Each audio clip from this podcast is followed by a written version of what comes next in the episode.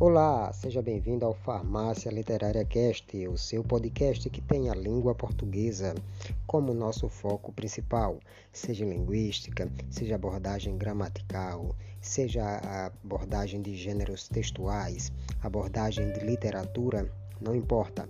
Em qualquer esfera que esteja envolvendo a sua língua portuguesa, o Farmácia Literária Cast estará atuando.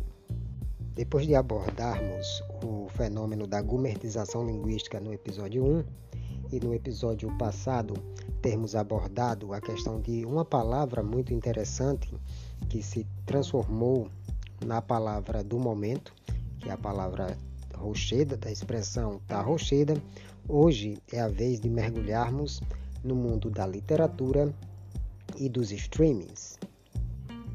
Para isso, nós vamos tomar como ponto de partida a obra Virgin River, Um Lugar para Sonhar, que é da escritora Robin Kerr e que é, não é surpresa, todo mundo tem conhecimento do fato, se transformou um dos, em um dos fenômenos é, da Netflix dos últimos tempos. Virgin River, a primeira obra o primeiro volume dessa série de obras, né, ela chegou a vender a incrível marca de 13 milhões de exemplares. É um verdadeiro best-seller. E se você não estava na Terra, estava, sei lá, abduzido, estava em Marte, está chegando aqui na Terra ah, por esses dias e não estava sabendo da história é, por trás desse título, vamos aqui fazer, é, falar uma breve sinopse. A história é, nos traz o drama de Melinda Moore, que ela tinha o um, um, um emprego dos sonhos dela, de enfermeira-chefe, na cidade de Los Angeles. É, e aí é, a, a, narrativa ela começa na verdade com é, Mel, né, Melinda, é, tentando largar tudo que tinha na cidade grande e, e morar num lugar desconhecido, no meio do mato, o mais longe que ela puder de toda a, a, civilização e os crimes que é, circundam o ambiente urbano. Logo nas primeiras páginas a gente fica sabendo que ela é, perdeu o marido recentemente, cerca de seis meses, Mark, com quem ela era casada, faleceu e ela, é, acumulando todo esse sofrimento, além de estar traumatizada com o ambiente urbano de muita violência, decide abandonar tudo e se enfiar em uma cidadezinha é, no meio do nada chamada Virgin River. A princípio, Mel ela é, é seduzida por um por um anúncio né, de um emprego em uma cidadezinha de interior chamada Bud River, mas o que ela não sabia e só vai descobrir quando chegar no local é que na verdade é, tudo que ela tinha planejado vai ser é, uma frustração para ela. Primeiramente porque é, o local onde ela ficaria hospedada durante o ano de contrato dela, né, na foto que ela pega, que ela recebe, era uma maravilha e quando ela chega ao local, ela percebe que era uma velharia, uma casa caindo aos pedaços. Chegando em Van de Riven, Mel percebe que aquela cidade não era exatamente o que ela necessitava. Na verdade, foi por um ato impensado de desespero de tentar fugir da realidade que ela acabou é, indo para esse lugar. Mas é, um acontecimento é, inesperado vai fazer com que ela mude temporariamente de opinião e acaba ficando na cidade, que é a presença de um bebê abandonado. É, não é muito spoiler tudo isso que eu estou dizendo, porque são informações né, que a gente encontra já na quarta capa do livro. Então, qualquer sinopsezinha a gente vai encontrar esse tipo de informação. Uh, a história ela tem 319 páginas, a história do primeiro livro, né?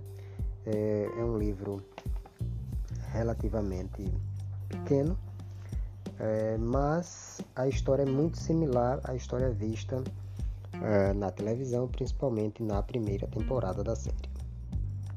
Primeira coisa que nos chama a atenção em Bud Riven, seja no livro, seja na série televisiva, é que ela nos atrai por esse conteúdo meio bucólico, lembra é, bucolismo lá do arcadismo, né? onde nós tínhamos os literatos que desejavam uma vida no campo, uma vida mais simples. Né? Todo esse sentimento de bucolismo que é muito convidativo, né? principalmente para quem mora em, em cidades mais urbanizadas, né? tudo isso comove a gente, faz com que a gente se sinta atraído para uma trama como essa, seja através de um romance, né, seja através de uma obra é, em formato audiovisual. O que nos chama a atenção é, nessa obra é como esse bucolismo ele, ele vai sendo abordado. Né? Inicialmente, a cidadezinha de interior, né, pela descrição que tem logo nas primeiras páginas, a gente observa que ela é, é, é uma cidade atrativa, principalmente pela condição psicológica que a Mel está naquele momento, é que há poucos meses tinha perdido o, o marido e ela já não aguentava mais a, a grande onda de violência que tinha na cidade grande, no local onde ela trabalhava, muitos criminosos ela tinha que atender é, e, e, aquele ambiente acabava chocando ela e ela queria um ambiente mais calmo, é, com paz e Bud Riven se apresenta como algo encantador. Em um segundo momento, quando ela finalmente chega a esse lugar, né, que ela tem é, o carro dela atolado, e aí o, o doutor é, do vilarejo acaba ajudando-a e ela chega até o local onde ela moraria e ela descobre que é uma casa é, caindo aos pedaços, o bucolismo ele vai meio que por água abaixo e ela se questiona se realmente era aquilo que ela queria ou se, se ela somente estava desesperada para fugir daquela realidade, né? E acaba ah, se enfiando em uma situação que ela é, não sabe nem como sair. Mas ao longo da obra, a gente meio que vai sendo sugado né, pela história de Mel, pela história dos habitantes do lugar, e a gente meio que fica uh, seduzido pelos encantos de Bud Raven. Fenômeno na Netflix e também um grande best-seller, o livro Bud Raven, na verdade a série de livros Bud Raven, assim como a, a série televisiva que já está na sua segunda temporada e já está uma terceira temporada confirmada para acontecer, né, acaba atraindo o público e também nos traz alguns temas muito interessantes para serem debatidos. O primeiro deles, né, que fica mais evidente, nós já acabamos de tecer algumas considerações, que é sobre a questão de como que o bucolismo é, é apresentado na obra, né? esse conceito literário que o arcadismo traz para gente, mas que não era novidade na época, né? e que não é novidade é, em qualquer época que algo parecido venha se apresentar, é um sentimento que o homem é, desde sempre tem dentro de si, de se sentir atraído por essa vida mais simples, mais campestre, né?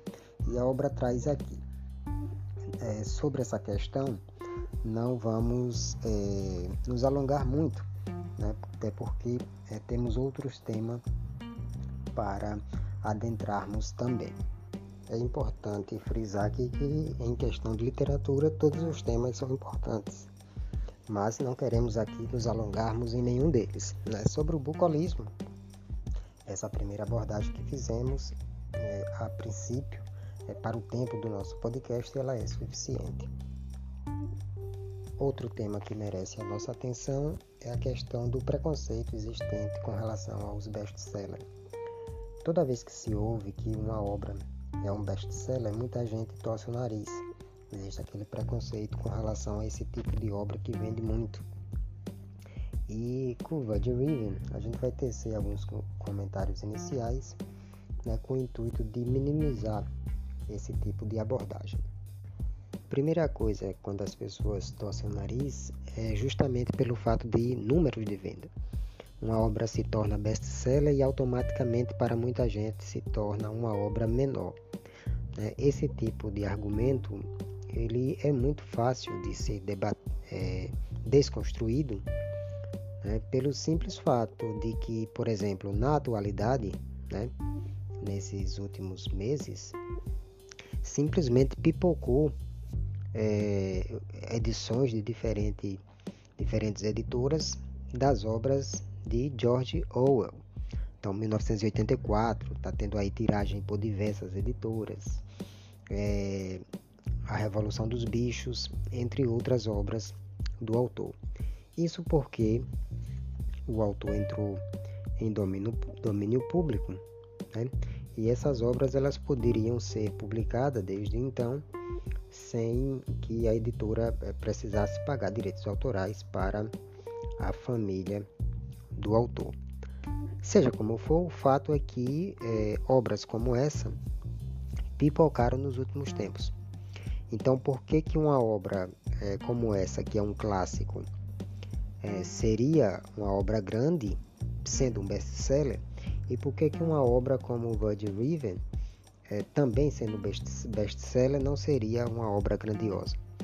Então, esse tipo de, de argumento baseado somente na vendagem, ele é basicamente destruído quando a gente faz esse tipo de comparação. Outra, outro preconceito, mas na verdade é uma desinformação com relação ao preconceito com obras que de repente se tornam best-seller, né? tem justamente a ver com essa falta de conhecimento acerca do autor. Robin Kerr, embora para nós brasileiros é, a gente desconheça a sua trajetória, mas é uma escritura que já lançou mais de 50 livros e que nos últimos tempos, 11 desses 50 livros eles acabaram é, nas, nas, listas, né, no, nos primeiros números ali das principais listas de vendas, é, principalmente é, nos Estados Unidos, mas em outros países também. Então as pessoas ficam meio que nesse preconceito, como se de repente a obra de uma autora, como se fosse a única obra daquela autora. Né?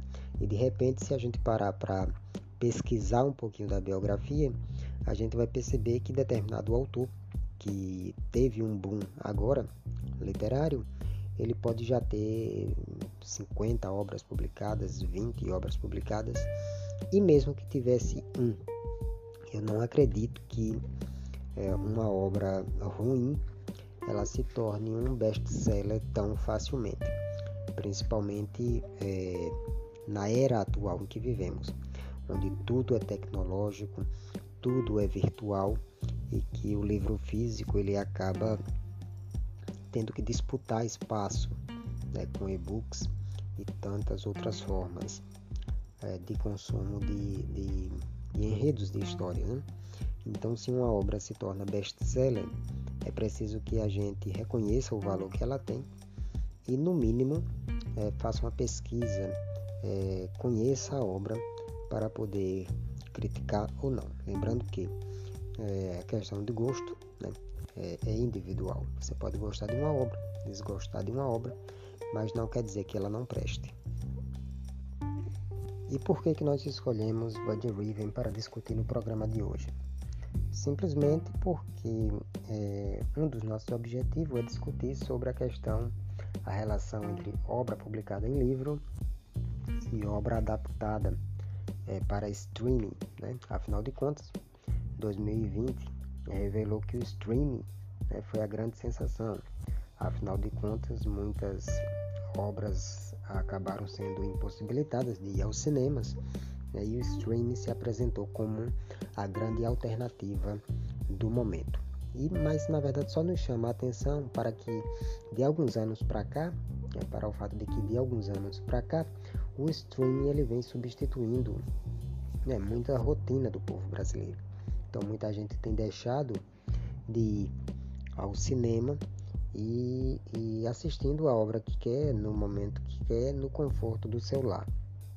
Inclusive, é, foi muito dos argumentos utilizados pelos alunos na redação do Enem do ano passado, né, quando o tema pedia a questão de é, ampliações né, de, de, de cinemas no Brasil, de acesso ao cinema no Brasil. Há dois lados quando se fala em livro versus streaming ou produção audiovisual.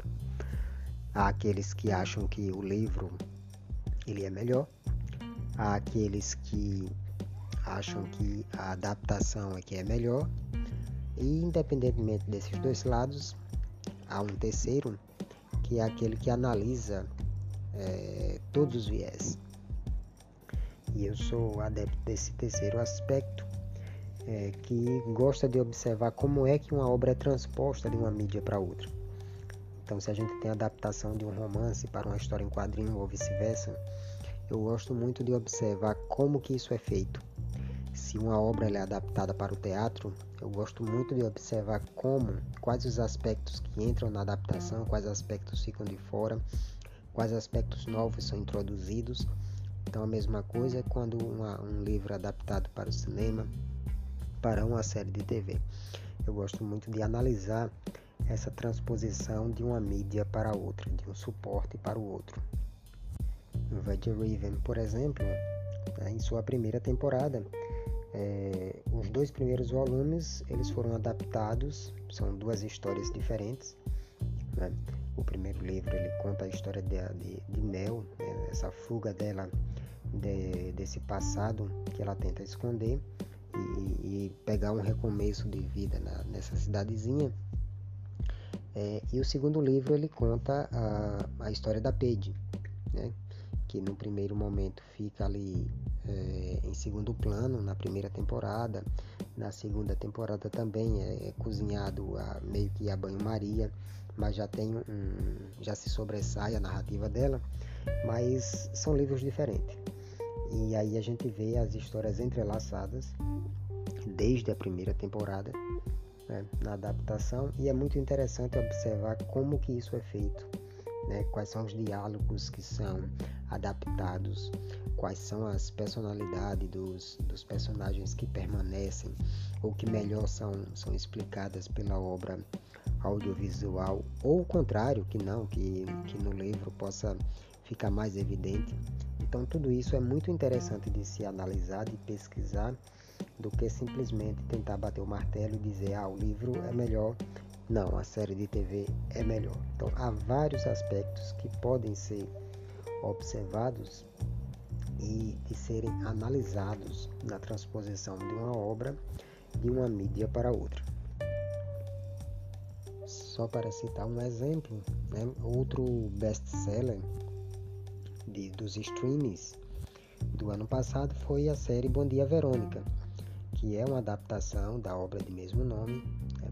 publicada pela Dark Side Book, e que traz uma adaptação mais leve daquela encontrada no livro. Então, no livro é muito mais tenebroso é, o enredo da história do que o que a gente vê na obra adaptada.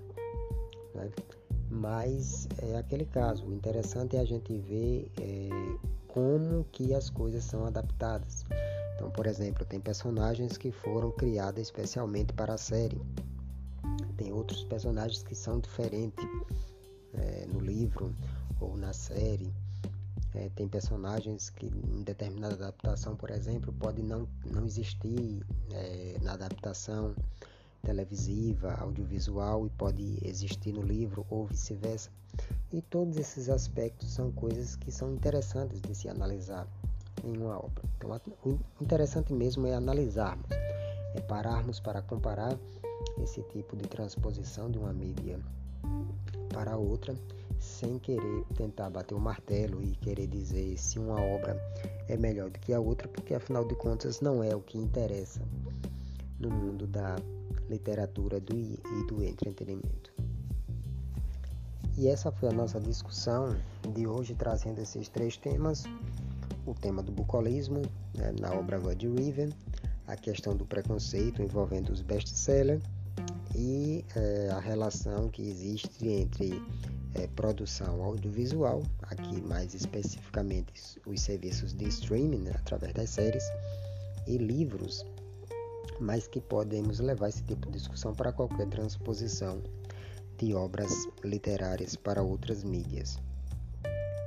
Então, nada mais é, plausível aqui do que dizer que Vud River, Um Lugar para Sonhar, que é a primeira obra da série, de Robin Kerr, é a nossa indicação é, não só de livro, mas de obra audiovisual para que você possa conhecer.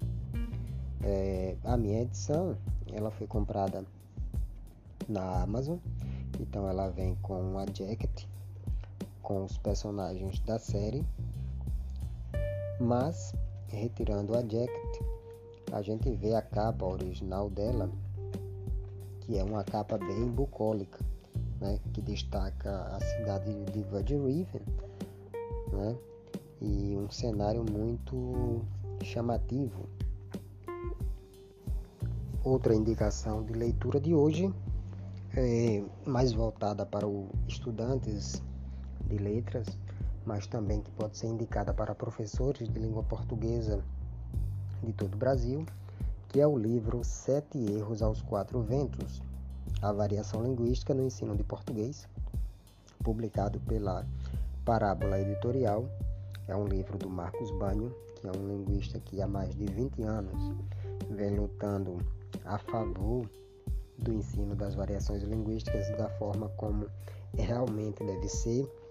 E esse livro é um livro muito interessante porque ele analisa é, como o próprio título diz, é? Sete Erros aos Quatro Ventos, que são sete errinhos que ele aponta é, que tradicionalmente os livros didáticos trazem ao abordar a questão da variação linguística.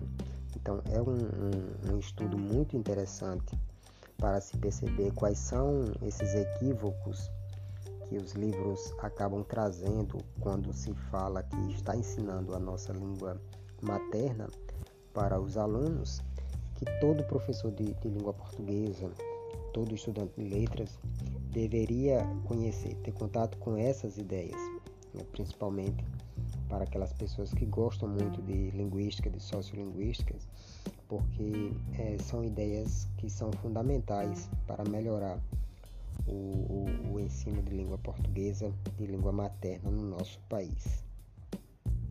E se você gostou do nosso conteúdo e quer bater um pouquinho mais de papo, nos procure em nossas redes sociais. O nosso blog, onde você vai encontrar muito mais informação sobre o mundo das línguas, é o farmácia literária sergipe.blogspot.com, onde você vai encontrar resenhas, informações sobre publicações, lançamentos de editoras e muitas coisas ah, sobre o mundo da língua portuguesa, é só ir lá acessar o farmácia literária sergipe.blogspot.com e se deliciar com o nosso conteúdo. Além do blog, você também pode nos, nos encontrar no Facebook, é, arroba farmácia literária SE, ou nos encontrar no Instagram, que também é o arroba farmácia literária SE. Em todas as mídias nós temos publicações um pouco diversas, mas todas elas focadas no mundo da língua portuguesa.